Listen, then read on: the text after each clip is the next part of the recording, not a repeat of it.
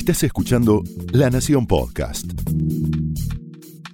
A continuación, Pablo Sirven explora el costado más personal de las figuras más importantes en Hablemos de otra cosa.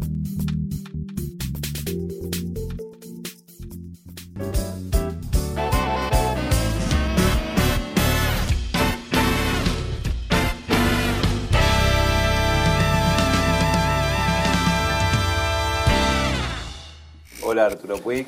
Hola Pablo. Gracias por venir. Hablemos de otra cosa. Vamos a hablar de otras cosas y ¿Cómo de las no? cosas que hablas siempre. ¿no? Bueno, cómo no. Y, y la primera de todas es, ¿qué hace un actor con sus tiempos libres? Que son muchos, ¿no? Porque Sí. entre obra y obra, entre programa y programa, Sí, sí, sí, hay unos tiempos a veces muertos.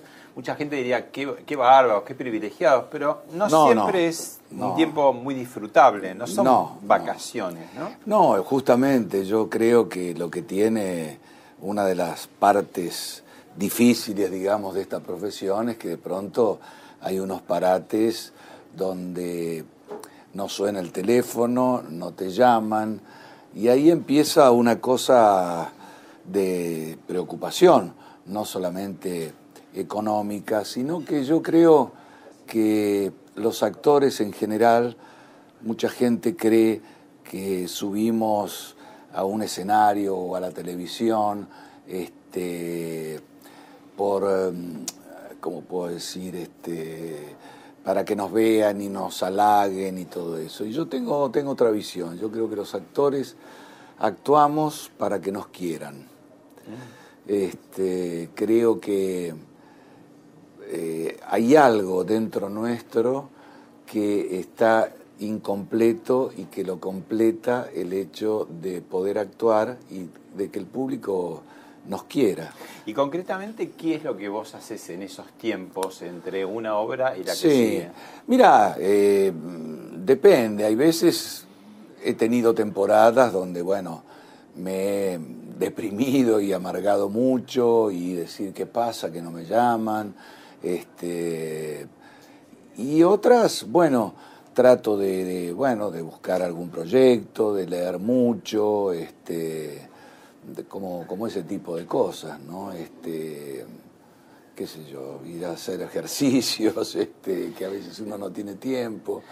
Otra, otra fantasía o otro interrogante que tenemos lo- los eh, seres comunes que no estamos arriba en un escenario es las técnicas para memorizar. ¿Cómo hace? Sí. Digo, porque de- pronto son tremendas Sí, letras que sí, tiene. decir. ¿Cómo hizo y cómo no se olvida? O si se olvida, ¿cómo lo repara? sí, ¿no? sí, sí. Mira, yo creo que la memoria es como la memoria para actuar. eh, me parece que uno la desarrolla de una manera rarísima, porque, por ejemplo, yo ¿Cómo son vos en tu caso? sí, ¿no? por ejemplo, yo he memorizado un programa, hablo de televisión, ¿no? Este, he dicho la letra, todo fantástico. bueno, termina el programa y creo que a las dos horas no me acuerdo más de lo que dije. Está borrado. Está borrado, es como, como un grabador que grabaste en ese momento eso y después lo borrás. Mm. Eh, en teatro no tanto, Porque, bueno, porque la repetición. la repetición eh, hace que, que a uno se fije. ciertas ciertas partes de las obras yo las recuerdo, por ejemplo, pero no toda la obra. Ahora, vos has hecho también teatro de repertorio, que son Sí. letras eh, Sí, sí, más sí. complicadas. A Sí. veces el teatro comercial, uno si se olvidó, Sí, pero se acuerda, lo- puede cambiarlo por Sí, otra, ¿no? sí, por supuesto. ¿Cómo se hace ahí? ¿Qué vas por tramos? Eh, Mira, yo estudio, yo tengo una memoria visual, digamos. Mm. Este, hay gente que tiene memoria auditiva, y yo tengo visual. Yo me marco mucho el libreto y, por ejemplo, agarro una página y leo el bocadillo mío. Leo el pie, vuelvo a repetirlo.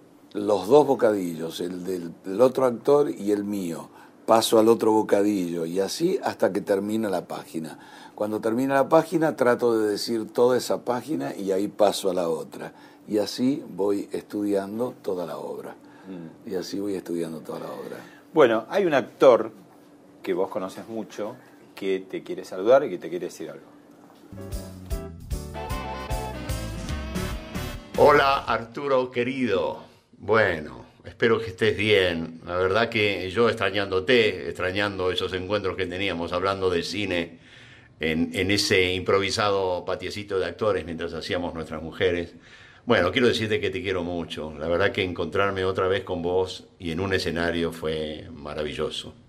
Y además algo que te quiero decir que a mí me emocionó muchísimo, Arturito querido. Ver cómo nacía tu abuelazgo, ver tu emoción, ver tu alegría, ver las fotografías de tus nietos, mostrándolas a nosotros con tanto amor. Así que todo el recuerdo que tengo y que bueno, que seguramente se va a multiplicar en el tiempo, porque bueno, seguramente nos vamos a encontrar haciendo alguna otra cosa, eh, es todo para bien. Todo lo que fueron nuestros encuentros desde ya hace bastante tiempo fueron muy buenos, Arturo, muy buenos. La verdad que te quiero mucho, fue una experiencia notable la que pudimos hacer. Suerte, suerte Arturito. bueno, muchas gracias. Habla de dos cosas ahí, de nuestras mujeres, sí, sí, un sí. exitazo sí, sí, sí, con sí. Guillermo Franchella. Exacto, exacto. Yo Ustedes con- tres, digamos. ¿Eh? ¿no? Sí, nosotros tres. Sí. Que además él habla porque eh, nosotros íbamos bastante temprano al teatro porque disfrutábamos mucho los tres más este el, el sonidista, el vestuarista, la maquilladora, el asistente nos preparaban el café Sí. y ahí hablábamos de cine, de teatro, de Qué interesante todo. cuando haces una obra que dialoga un poco con tu realidad, porque en nuestras mujeres son tres amigos. Sí, sí, claro. y de alguna manera ustedes también son amigos. ¿no? Sí, sí, nos hicimos muy amigos. Bueno, yo con Jorge había trabajado en eh, este Atreverse, así de- que sí, de Alejandro Telefe. Doria, que era fabuloso. Así que nos conocíamos. Y con Guillermo habíamos hecho la película Los Marcianos, pero en Los Marcianos estaba dividida como en dos partes, la historia de dos hermanos, y él había grabado su parte por su lado y yo después por la mía. Y nos juntábamos nada más que al final estuvimos una semana juntos. Nos habíamos llevado muy bien, o sea, a mí, eh, Guillermo, no sé, mm, habla algo que le pasa a él y yo me río, la manera que tiene de decir y de hablar y de todo eso. Pero acá nos hicimos muy amigos, porque nos juntamos tres actores muy estrictos. Nunca nos fuimos de la letra, nunca, o sea, la hacíamos la obra todos los días con la misma intensidad, con la misma fuerza y además incluso íbamos probando ciertas, ciertas maneras de, de- o sea, la, la, la, la regodeábamos la obra, ¿no? Así que fue una experiencia buenísima. Sin, buenísima. sin adelantar, para los que no la vieron, tu papel era intensísimo. Sí, sí, sí, que yo... eh, Y sí. no, vos decís a veces, y en esta obra también, que muchas veces hay gente que tiene problemas en las rodillas porque jugaron al fútbol Claro, o corrieron. ¿El teatro qué te hizo en las rodillas? Ah, me mató. ¿Por qué? ¿Por qué? Porque yo hice tres obras y esta también. O sea, hice eh, ¿Quién le teme a Virginia Woolf? Donde caía de rodillas y bueno. Ahora- ahora la vamos a retomar. Sí, era tremendo Sí. todo eso. Después Panorama desde el puente, donde me mataban y caía de rodillas. Y justo había caído en un desnivel del escenario que me pegó en las dos rodillas que me mató. Y después fue este, Nuestras Mujeres, que también me caía, ¿no? ¿Y cómo lo solucionaste? Con rodilleras. Bueno, hay otro tema ahí que trae Jorge Marrale, Sí. que es, es tu abuelazgo, Sí. muy reciente. Muy reciente, ¿Cuánto sí, tiempo? sí, sí. Y hace seis meses este, que soy abuelo de Nicolai y de Elisabetta, que son eh, chicos adoptados por mi ¿Por hija, hija? sí. ¿Tu hija cómo se llama? eh, Jimena. Jimena. Jimena, este, que los adoptó en Rusia y bueno, es, han conmovido a la familia. ¿Y cómo es ser abuelo? Y va, nada, yo los, los consiento todo, vienen a casa, este, agarran todo y no les puedo decir nada. ¿Qué edades porque tienen? Tienen siete Nicolai y cinco Elisabetta. ¿Y que aprendieron el castellano así? Impresionante, Pablo. Hace, bárbaro los chicos, hace ¿no? seis meses y hablan castellano, perfecto, van al colegio, van a todos lados, tienen amigos. Este, la adaptación de los chicos es impresionante, es, es formidable, formidable. Vos y Selva tuvieron una experiencia pero frustrada de adopción, ¿no? Sí, Selva no puede tener chicos y en un momento pensamos en adoptar, pero era la época de la dictadura. Entonces, bueno, tuvimos ese tipo de ofrecimientos pagando en alguna provincia o en algún lado, pero decidimos que no porque... Lo bien quisieron. Sí, sí, sí, no, no nos arrepentimos jamás de haber tomado la decisión de no haberlo hecho, ¿no? porque si no hubiéramos cometido un delito. Así que realmente quedamos ahí, ahora bueno, estamos con los nietos.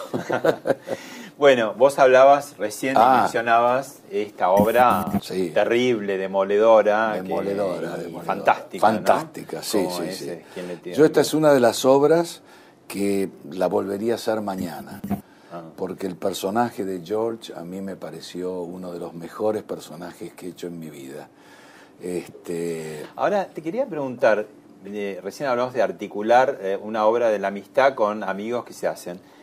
¿Cómo es trabajar con la propia esposa en, en una obra de estas características? Porque el matrimonio es- Sí, sí, se es- derrumba, matrimonio- se castigan, es una Sí. pelea, es como un músculo de... tremendo, de- tremendo. de- no paran de insultarse, de pegarse, de hacerse de todo, ¿no? Mm. Este, te voy a contar, con Selva, hace muchos años atrás, trabajamos un par de veces juntos y nos llevábamos pésimo, pésimo, nos peleábamos arriba de la- ¿Trabajando? Sí, trabajando. Nos criticábamos, bajábamos del escenario y seguíamos. eh, estuvimos a punto de separarnos, pero un montón de veces. Y un día dijimos, bueno, basta, no trabajemos más juntos porque si no nos vamos a separar, porque era... Nos Y sin embargo, cuando veían el trabajo individual de cada uno, ¿cómo eran? ¿O Ah, no, no, no, ahí, ahí bien, pero nos criticamos. Siempre nos hemos criticado, pero cuando yo la veo a ella o ella me ve a mí, bien. El tema era arriba del escenario. Juntos. Juntos, sí. ¿Por qué no me dijiste de tal manera esto? Y nos peleábamos todo el tiempo. ¿Y ensayan juntos cuando, cuando tienen una obra en conjunto?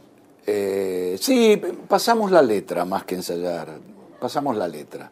Cuando tenemos alguna escena como Virginia Woolf, que hablábamos mucho los dos, sí, por ahí nos sentamos y no la actuamos, sino repasar la letra para saberla bien de memoria, ¿no?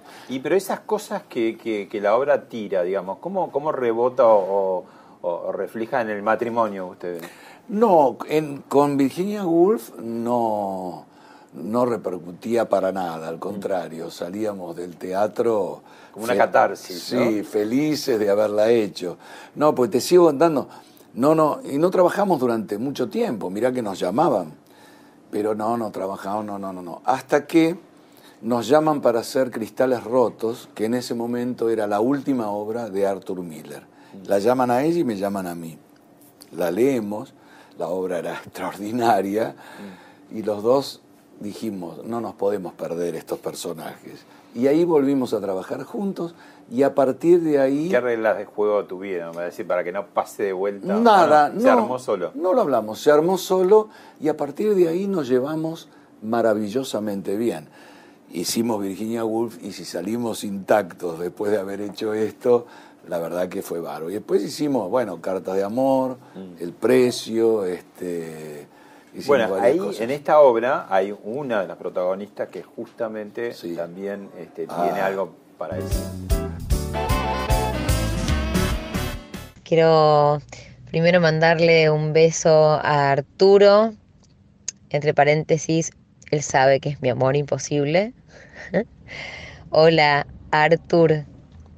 Bueno, eh, mi experiencia eh, trabajando con, con Arthur y con Selva en Quien le teme a Virginia Woolf eh, fue por un lado hacer una obra sumamente intensa, increíblemente cruel y compleja y llena de, de emociones, turbulenta, por un lado.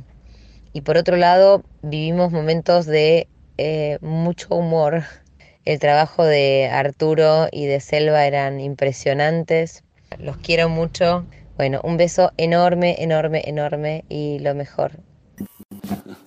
Gracias, sí, Eleonora. Mira, la verdad que fue una temporada la que hicimos con Claudio también. Los cuatro nos llevamos maravillosamente bien. Y tanto Eleonora como Claudio, Eleonora es una actriz maravillosa, maravillosa, maravillosa. Además estaba estupenda. Y Claudio, que yo no lo conocía, recién ahí nos conocimos, este, fue un actor fantástico, estaba tan bien en ese personaje, tan en tipo además, ¿no? Con ese físico tan alto, tan buen mozo, un compañero, pero increíble, que hoy nos vemos y nos abrazamos y decimos, ay, que tenemos que volver a hacerla. Mm. Este, así que la verdad que fue, fue muy placentero. Y además, quiero decir algo, fue muy placentero y anduvo muy bien la obra. Cosa que. Por lo difícil que era. Por lo difícil que era. Y además que, en Teatro Regina, que no Regina, que no estaba en el circuito. Mm. Curiosamente, vos sabés que la obra Virginia Woolf nunca salió del Regina. Siempre que se hizo, se hizo en el Regina. Selva había hecho cuando se estrenó el personaje que hizo Eleonora. Eleonora. Háblame de tus hijos en los distintos momentos de tu vida. Porque los hijos llegan cuando uno es muy joven, después pasa el tiempo. ¿Qué, visiones vas teniendo? Contanos quiénes son tus hijos. Bueno, yo tengo dos hijos, Jimena y Juan Ignacio, que ya yo digo que son más viejos que yo. este, bueno, los tuve muy joven. Yo me casé muy joven con Susana. Em, y los Toda la gente cree que desde que naciste estás casado con sí, pero no, no, no, Tuve un primer matrimonio con Susana, que es la madre de los chicos. Este, y bueno, nada, yo siempre, mira, después seguramente vamos a llegar a ese punto del programa de televisión.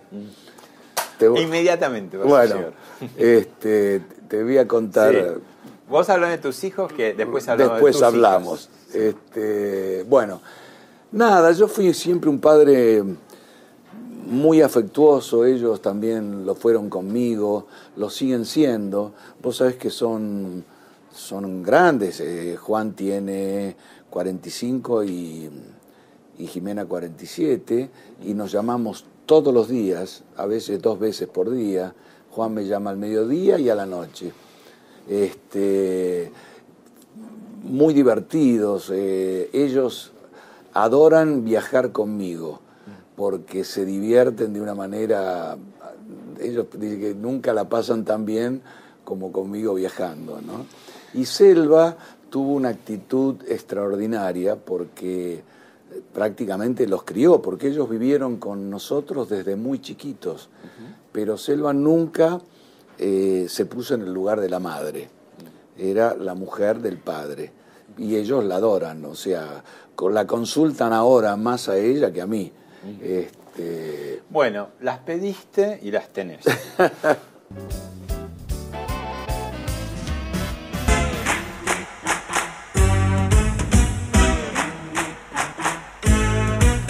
bueno, chicas, ¿qué pasa?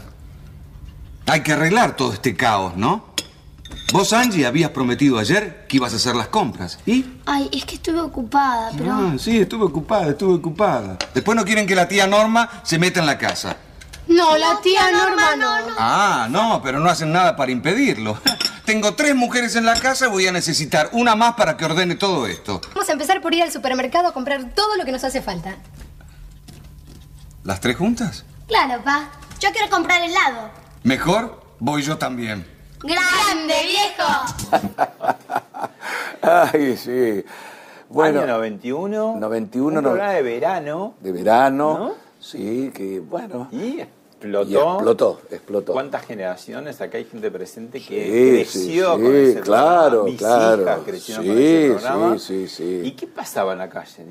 No, era la locura, la locura porque imagínate. tenía 40 mil puntos como una. Imagínate que nosotros tuvimos de promedio, porque duró cuatro años, mm. Porque mucha gente lo, cree que fue una tira diaria y en realidad iba los miércoles a las 21. Sí, después Telefe Lo que pasa es que después este, Gustavo Yankelevich la pasaba todos los días. este, pero... ¿Qué producían la gente? ¿Y qué producían algunos? Mira, cosas... Eh, por ejemplo, una vez vi una señora con una nenita que tenía, no sé, dos años, suponete, y me dice, ahí está enloquecida viendo el programa. Le digo, ¿pero cómo? Digo, ¿entiende el programa? Me dice, no, no sé. Dice, ella escucha la música y se queda mirando fascinada el programa. Y así pasaban cosas raras, este, en el sentido que, que los chicos, ah, muchos me veían y se emocionaban, este, que de- después te voy a contar. Contame esa anécdota sí, de, la emoci- de la Ah. emoción de un personaje. Porque en vos produjo cierta dualidad, ¿no? El éxito está buscado por el actor, pero en un momento cuando se va, de, ¿qué, qué pasaba? Decías, no voy a poder zafar, te podemos Exacto, contar, no voy a poder zafar de esto. Claro. Hasta que un día, ¿qué pasó? Y un día estaba haciendo, el, creo que el precio, que fuimos, no me acuerdo, a un lugar, a, a una provincia a hacerla. Termina la obra, bueno, yo estaba en el camarín, me cambio, qué sé yo, y salgo. Y había un muchacho, como algunos de los que están por acá, que me dice, ¿te puedo sacar una foto? Sí, sí, cómo no, qué sé yo. Bueno, saco la foto, qué sé yo, ¿te puedo dar un abrazo? Sí. Y me abraza.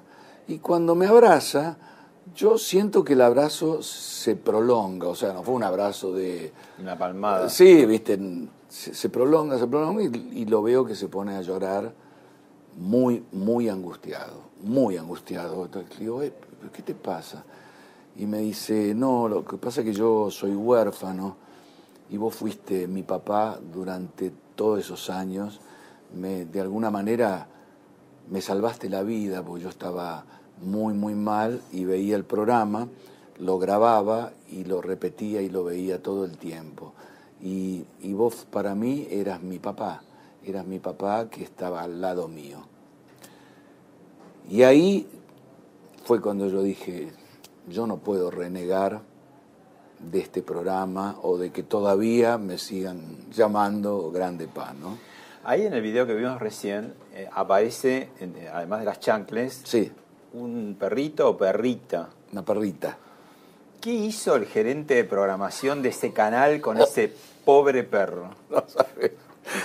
Bueno, había. Gustavo Yankelevich, Gustavo Yankelevich. Este, había, no sé si era un partido o una pelea o un evento en el canal contrario Que iba a sacar que rating. supuestamente iba a tener mucho rating. En vez de 40.000 puntos, ustedes iban a tener 39.000. y Claro. Gustavo no se lo bancaba. No se lo bancaba, Claro. porque si hay algo que Gustavo tiene es que, viste, él quiere primero, primero, primero, primero, es un gran luchador. Mm. Entonces me dice, como esto, él eh, eh, tiene una cosa también así de, de saber lo que va a pasar con, con anterioridad, ¿no?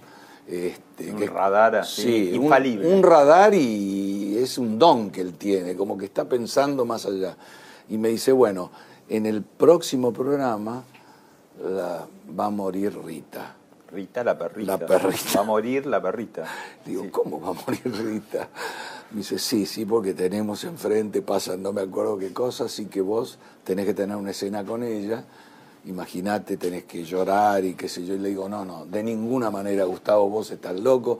No, no, no, porque esto se nos va a venir en contra. La eh, Rita es un personaje más, los chicos la adoran. No, no, no, no, no. Bueno, al final nada, no, no, no murió la perra, por supuesto, pero hicimos que este, se moría. Yo me costó hacer esa escena terrible, ¿viste? Pues no la quería hacer. Y después, bueno, yo tenía cierta razón, porque hubo mucha gente que dijo, ¿cómo matan a la perra? Si era, era un personaje, los chicos la adoraban, lloraban todos los chicos cuando vieron ese programa. Y ese exitazo eh, en un momento eh, cayó sobre tu persona, porque digamos, ¿qué pasó después de Grande Claro, terminó Grande Pa y estuve tres años sin trabajar.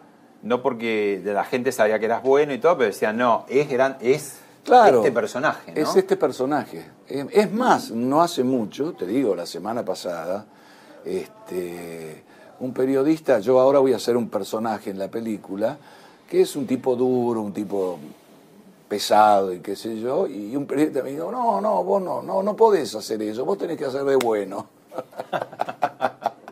Sí. Y le digo, no, pero yo soy actor, tengo que hacer. No, no, tenés que hacer de bueno, por favor, te pido.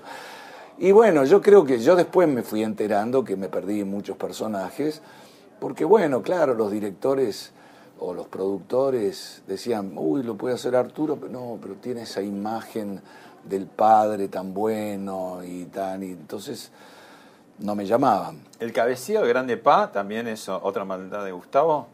No, No, eso fue un gesto mío natural y él lo, tac, lo agarró y en, todas las- repitiera. y en todas las promociones lo mandaba, lo mandaba, lo mandaba y me decía, hace, hace con la cabeza. Una de las chanclas te va a saludar. bueno. Hola Arthur, siempre es un inmenso placer estar cerca tuyo para que te llegue todo el amor de mi corazón de hija. Te mando un beso inmenso, un fuerte abrazo. Grande, pa. Divina Nancy. Vos sabés que es, es interesante esto que te voy a contar. Eh, generalmente uno empieza a grabar y, y a veces, bueno, se tiene que levantar muy temprano y dice, ay, qué fiaca ir a grabar. no. Yo deseaba ir a grabar Grande Pa, porque nos llevábamos tan tan bien con las chicas, con María con el director Víctor Estela y además en ese momento este, el equipo técnico siempre era el mismo. Entonces nos conocíamos mucho y la verdad que nos, no sabes lo que nos divertíamos con Paco Fernández de Rosa, este, Estela Marisclosas, era, era un placer ir a hacer el programa. Y yo creo en esas cosas, yo creo que cuando en el escenario o en la televisión hay, hay ese clima de, de- de amor y de afecto entre todos nosotros, traspasa la pantalla y es parte del éxito. Ahora nos vamos al pasado remoto. ¿Y ¿De dónde vienen los Puig? ¿Es Puig o es Puig? Ahora, eh, justamente, No, el, ahora- el ahora presidente está- de la República Frustrada Catalana, Puigdemont, Sí, dije, "Ay, ¿cómo se pronuncia? En realidad se pronuncia Puch. Puig. Puch. Ajá. Puig. Pero vos siempre lo, lo Sí, pronunciaste sí. Puig. No, no, Puig, sí, sí, sí, sí. Ajá. Sí. Este, la historia viene que mi bisabuelo, eh, catalán él, este, era muy amigo de Díaz de Mendoza, que era el marido de María Guerrero La gran actriz. la gran actriz este, española. Y entonces creo, según así estas cosas de la familia, que se- no sé si es verdad o mentira, tuvieron como, él tenía como un problema político, que iba, muchas veces iba a Francia y volvía, o no sé qué, en esa época, y se vino para acá con la compañía de María Guerrero, que venía por toda América. Y se quedó acá y fundó la primera utilería este, que existió en la Argentina, que es Casa Puig. Claro, y acá está. Claro, y acá está mi viejo, sí, divino. Bueno, mira, esta foto es, es, es muy interesante, qué buena.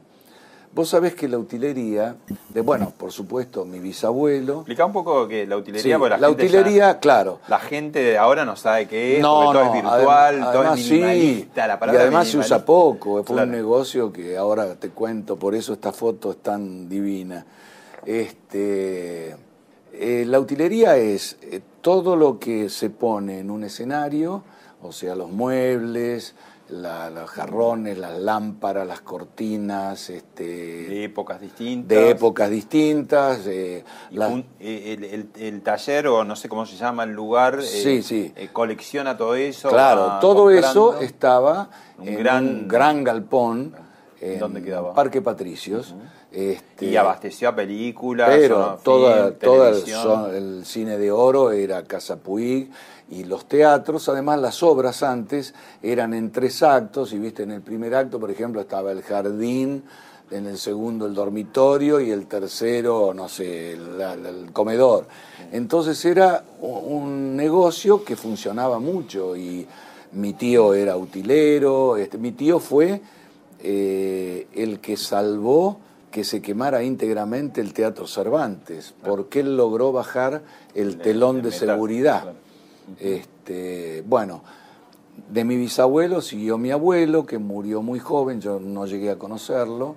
Este, mi abuela, mis tíos, mi padre siguieron con la utilería.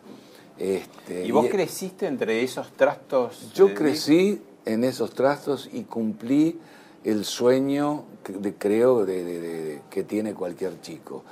Mi madre, que era ama de casa, pero no sé, le gustaba mucho el cine, le encantaba el teatro y todo eso, íbamos al cine, yo vivía en Belgrano, íbamos al cine a Cabildo dos veces por semana, o sea que yo veía seis películas por semana. ¿Y reconocías las cosas? ¿Decías esto? No, sí, no, no, sí, algunas sí, pero no, veía muchas de, de piratas, de, de cowboys. Y ahí, ahí te empezó a picar el... Sí, y ahí yo adoraba, adoraba eso. Y, ¿Y entonces quiero yo- ser actor? No, eh, después, ahora te cuento. Pero el sueño era que yo lo veía a Errol Flynn o a Bar Lancaster en el Pirata Hidalgo y el fin de semana que iba a la casa de mi abuela, yo jugaba con la misma espada. O sea, porque había una parecida, Mm. este, o el rifle de cowboy. Este, O sea, cualquier juego que hacías tenías algo que podías... yo tenía, claro, tenía las lanzas, los arcos, este, todo. Y esta foto es extraordinaria porque en un momento determinado el negocio prácticamente se terminó por lo que vos decís. Estamos hablando de los 2000... Sí, 2002, Dos, por ahí. Por ahí, 2002. Que remataron todo. Claro, ¿no? y rematamos. Y por primera vez, hasta mi papá, que se había criado ahí, pudo ver la utilería extendida, porque siempre estaba una cosa arriba de la Una otra. biblioteca, ¿no? Había, había muebles que hacía 50 años que no, no se habían tocado. Y yo alquilé un lugar este, enorme en Barracas y toda la utilería extendida. Acá, por ejemplo, Ah, esta es este, la película de, de Subiela. Claro. Sí, La Conquista del Paraíso. Yo me acuerdo también en una obra, El Precio, Sí. que estabas medio entre Sí, trastos. todo. sí, yo decía sí. que ahí también que To- vos deberías ju- Totalmente, tener totalmente. algún Era, tipo era de, así. de La- reminiscencia. La, ¿no? la- De- el- la escenografía de Zanetti era lo que era la utilería, un mueble arriba de otro, espadas, este, había de todo. o sea que era como un ámbito que a vos te Era sonaba muy familiar. Mira, la gente que fue, eh, actores que por ahí me encuentro, que fueron a la utilería, este, me dice, era entrar en un mundo de una fantasía, de verdad te digo, ibas por eso porque estaba todo, eran como unos corredores entre muebles y cosas, y era como mágico todo eso, ¿no?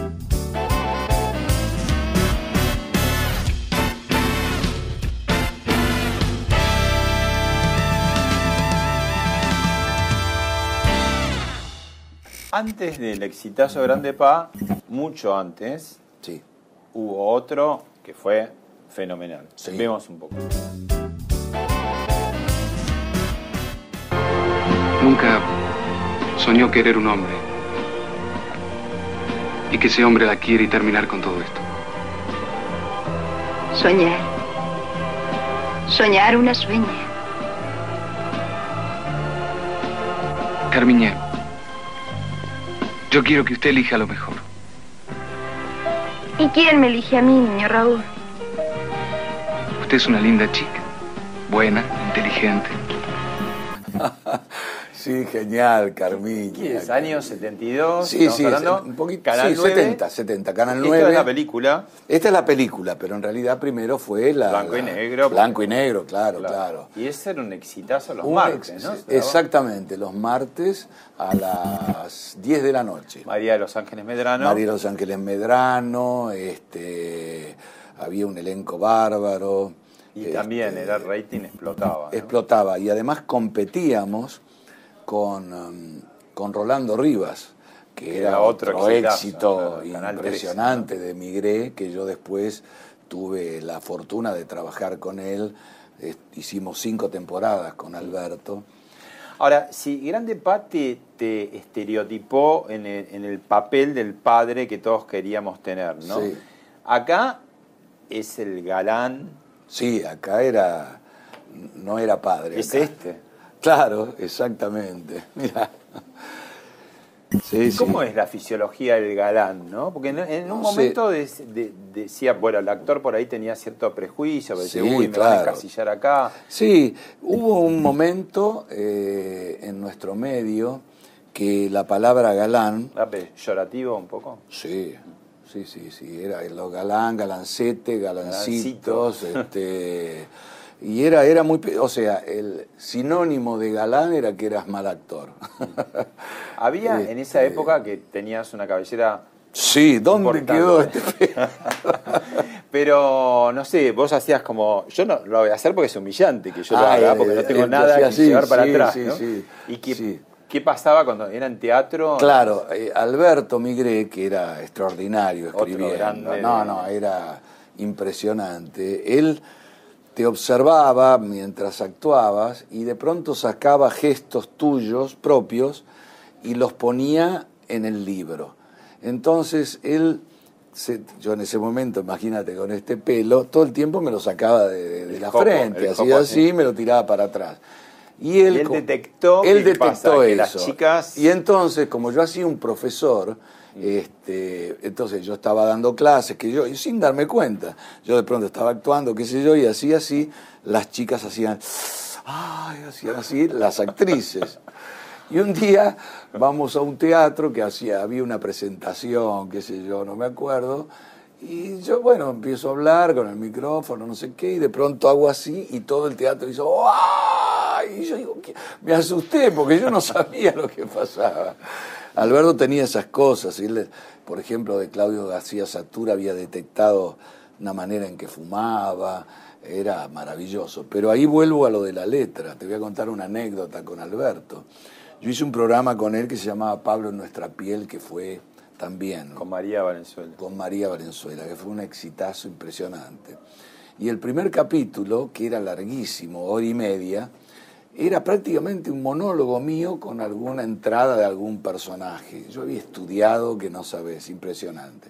Y Alberto iba siempre a las grabaciones. Él estaba al lado del director mirando. este, yo, bueno, termina. Era la época que los libretistas, Ah. Hughes, Moser, eh, Migré, digo, Abel no era como Cruz, ahora, no, estaban, eran muy protagónicos, ¿no? Él, y además Eran- escribía él solo. Claro. O sea, cuando entraba Sí, un- todos en aquella época, Nenecas Callados, todos, Todos se escribían. sentaban en la ta, máquina ta, de ta, escribir. y escribían solo horas, de días. Claro. Alberto había días que ni dormía para escribir. Bueno, y todo bueno, terminó el programa, qué sé yo, y todo muy bien, Arturo, los cameramas, qué sé yo, viene el director, y él viene con el libreto, no nos tuteábamos en ese momento, me dice, muy bien, Puy, me dice, muy bien, muy bien, dice, pero me hizo una adaptación muy buena. Digo, perdón, ¿qué, pasó, Alberto? Me dice, mire, aquí dice copa y usted dijo vaso. Yo digo, pero Alberto, es lo mismo. No, no, no, no, no, no se equivoque, Puig. No tiene el mismo sonido. Vos sabés que este, este programa Así tra- que- trata de ir también por la vida privada. Y cuando vamos mucho, como está pasando por suerte, porque es- tu, tu carrera es tan intensa, tenemos alguna penalidad, que son momentos un poco más incómodos. Entonces Sí. vamos a ver un video y la pregunta es, ¿hacía falta esto? A ver.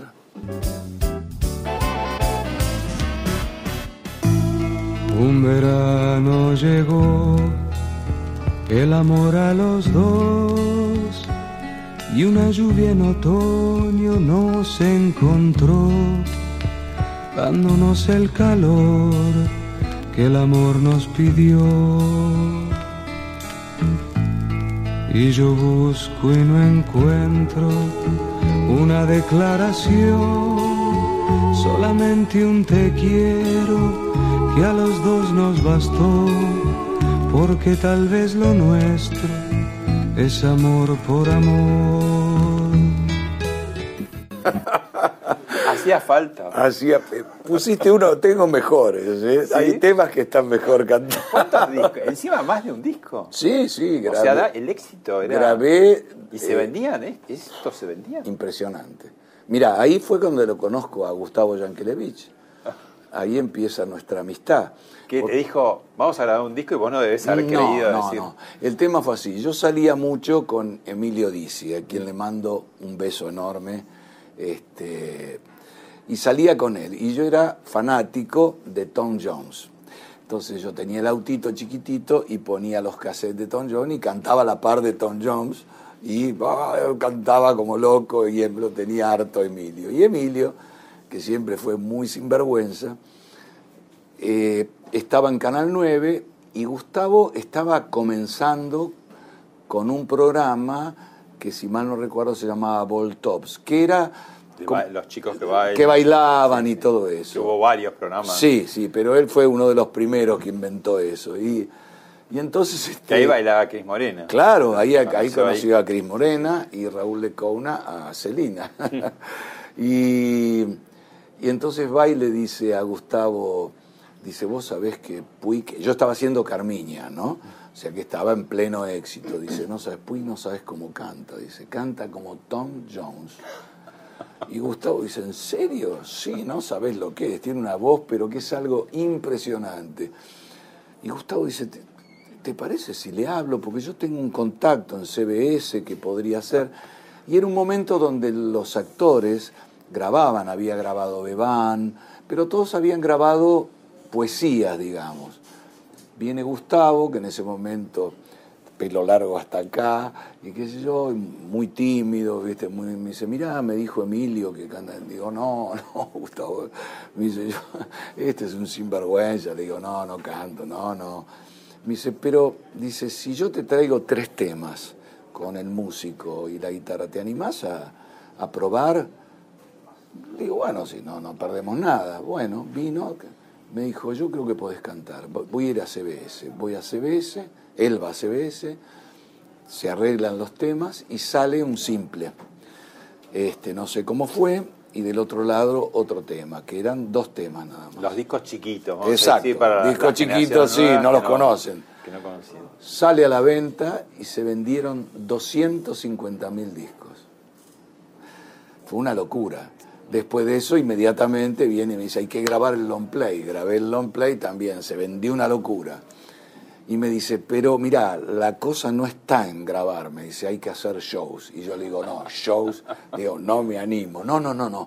Vos quedate tranquilo, yo te pongo los mejores músicos, las chicas del coro que te van a... Hicimos un año y pico shows. ¿Recorriste? Recorrí todos los... En ese momento se cantaban los clubs, comunicaciones, este, en todos lados. Te digo de verdad, eh, adoraba cantar. Es una sensación, yo envidio a los cantantes, sobre todo si cantan bien, porque es una sensación extraordinaria tener a los músicos atrás y cantar, los envidio profundamente.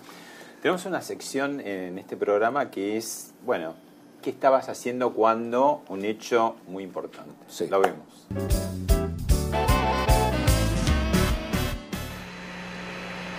Listen, baby, everything's going just... Eagle, Houston, everything's looking good here, over. ACA at a descent.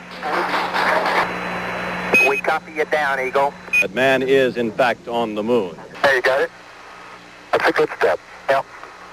That's one small step for man, one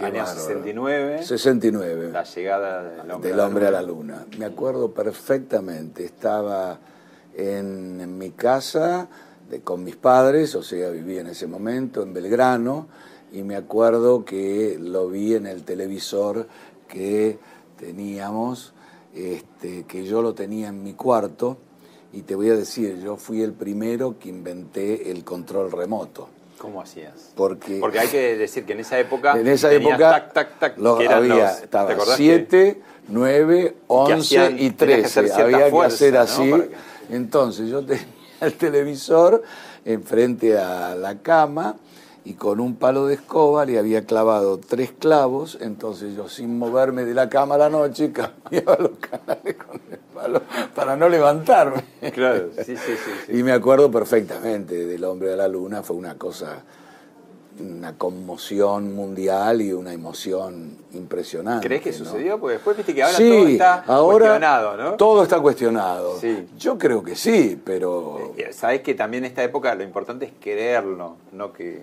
yo, que- yo creo que sí, yo creo que sí.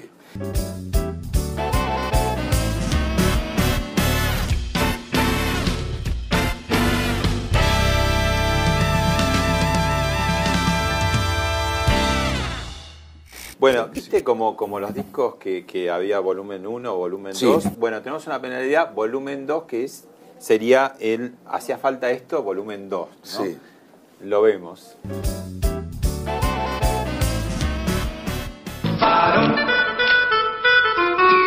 Como me hubiera gustado esa vez, por un ratito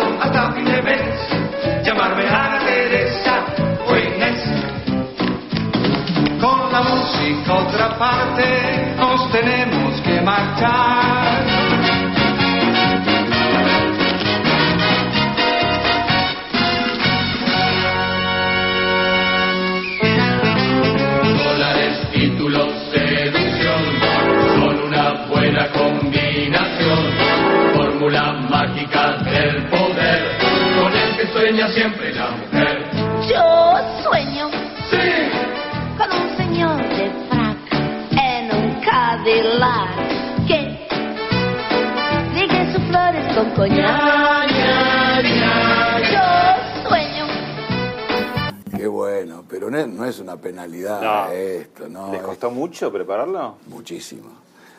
Estuvimos con Ricardo porque en ese momento... A ver, cantar sos entonado, pero bailar, ¿qué te, te costó o te gusta bailar? No, o- me gusta bailar, pero nos costó mucho porque es un número de tap que lo sacaron de Cantando bajo la lluvia que lo hacía Gene Kelly y Donald O'Connor.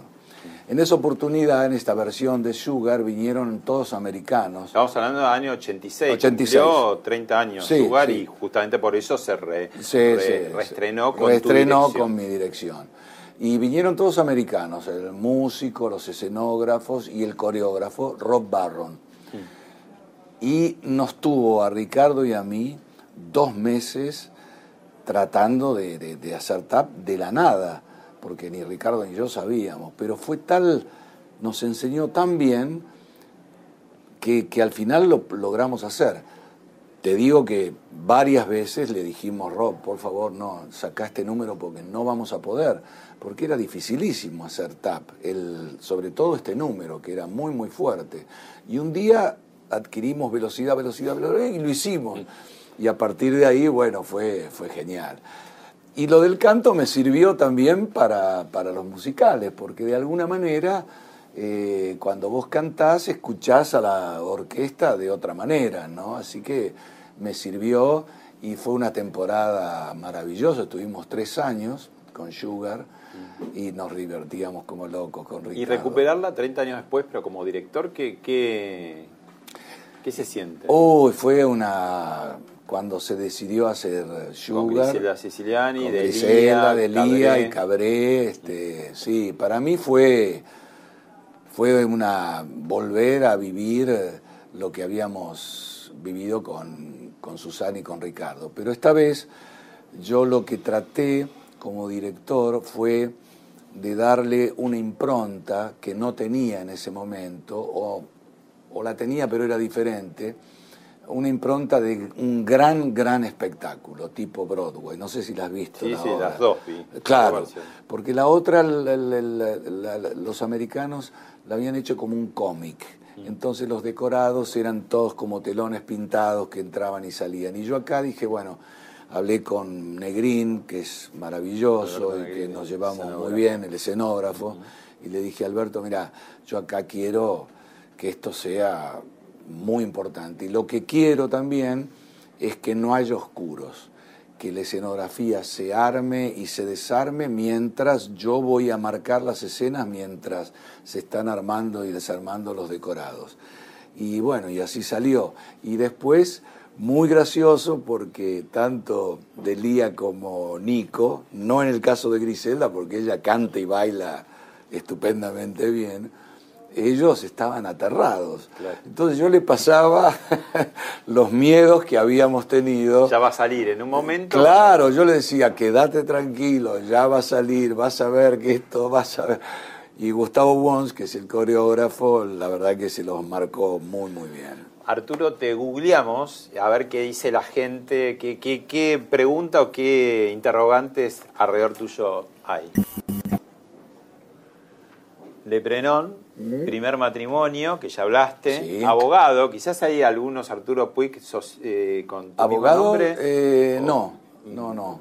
clases de canto, carnicero, Carnicero, bueno, en una película. claro, y poema, Número 20 de, sí, de Neruda, sí, sí. bueno, y Leprenón es otra de las obras que hace. Otra fue la primera obra que dirigí, sí, sí, sí, sí. Ahí fue cuando surgió, este, bueno, ya te digo, con Gustavo, amigos de hace 40 años, y un día me dice, vamos a tomar un café, fuimos a tomar un café, bueno, charlamos de mil cosas y me dice, mira, estuve en París y no llegué a ver esta obra, pero es un gran éxito.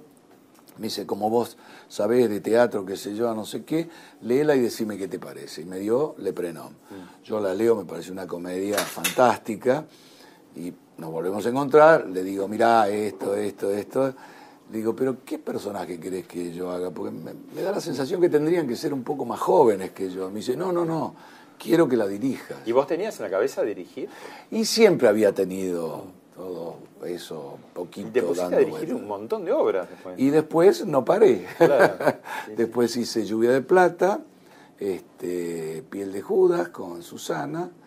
Otro exitazo. Otro exitazo tremendo. y Ahora, vos rompiste, digamos, el techo de, porque decir, bueno, el galán, ¿no? El grande pa. Y sin embargo, pudiste irte al otro lado, que es el teatro de repertorio Sí, clásico, algunas obras Sí, sí, feroces. emblemáticas, Eh, Panorama, Virginia Woolf, Sí, Precio. una que hiciste en multiteatro que también... como Ah, sí, rompiendo códigos. Sí, sobre la vida de Alan Turing, el Muy matemático. fuerte. Y ahí demostraste, Sí. digamos, toda esa versatilidad que tenés. Y fue un poco por eso, por lo de Grande Pa.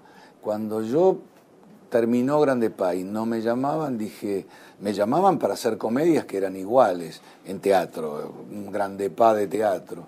Dije, no, voy a tratar de hacer este tipo de obras, dedicarme al teatro. Y la verdad que, que fue bueno para mí, fue muy bueno. Cuando seas eh, más viejito, tengo la, la fantasía que el actor que ha trabajado tanto como vos, de tan joven y tantas obras en cine, en teatro, en televisión, de pronto cuando vienen los recuerdos, ¿cómo hace para eh, distinguir lo que le pasó, las vivencias reales, de cosas que De le cosas- pasaron como personaje? ¿no? ¿No te viene a la memoria cosas de decir, bueno, esto lo viví, pero sí, lo has vivido como Sí. personaje o como No, no, humano? no, no. Por suerte, eh, espero que siga así.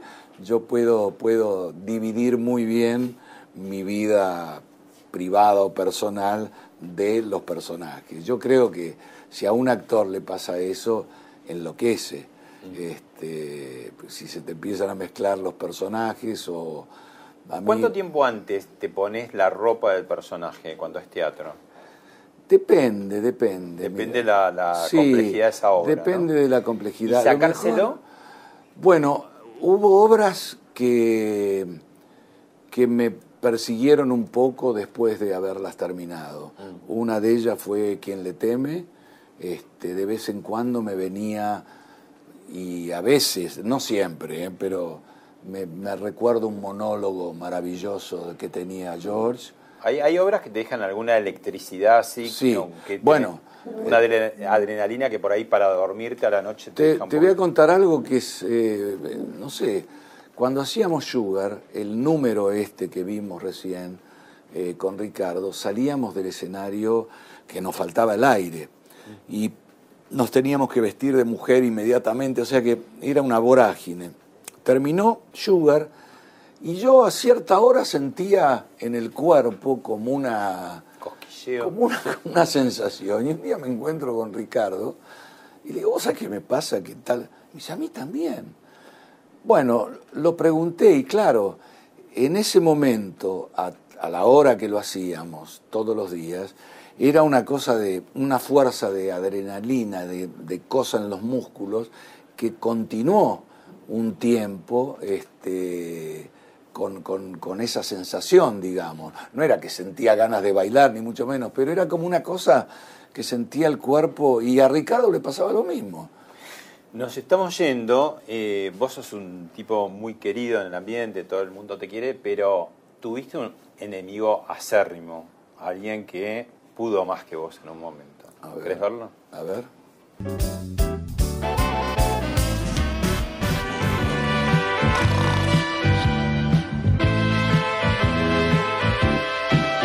Hasta mañana, si Dios quiere que descansen bien. Llegó la hora de acostarse y soñar también, porque mañana será otro día. Hay que vivirlo con alegría.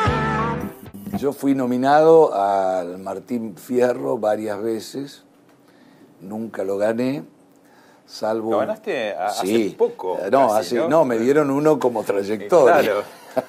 Para, para. No sé si fue de lástima o que porque tenía la trayectoria. Y encima el uni, eh, uno que estaba externado, que era por revelación. Eh, Revelación. Fue el primero que me nominaron. Ahora, ¿me explicás cómo un cacho de goma eh, puma o una esponja, digamos, pintada y que no es sé, un no ratón sé, no sé, no sé. te gana? Me gana. En ese momento ganó lo- el, el Oscar, el Martín Fierro. Pero vos ¿Te sabés que quedaste yo... con mucha bronca en ese momento? o qué? No, en ese momento no, no, no recuerdo muy bien, pero me pareció medio raro, porque yo decía como un muñeco. Y me acuerdo que estaba nominado también otro actor que nos encontramos y no, como, qué raro. Pero bueno, era, era así. Pero lo que después me quedé pensando, cuando me dieron el Martín Fierro de de trayectoria, me arrepentí mucho de haber contado eso. Y te voy a explicar por qué.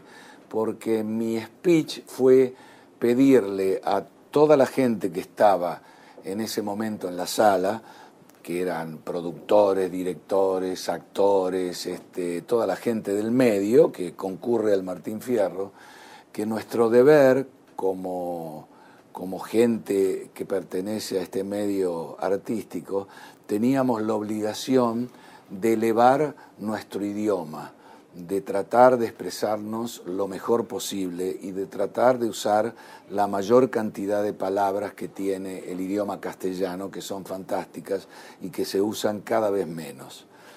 Me pareció fantástico decir eso, pero después dije lo del topollillo y lo único que quedó fue que me ganó el topollillo. Muchas gracias. Santiago. No, gracias a vos, Pablo.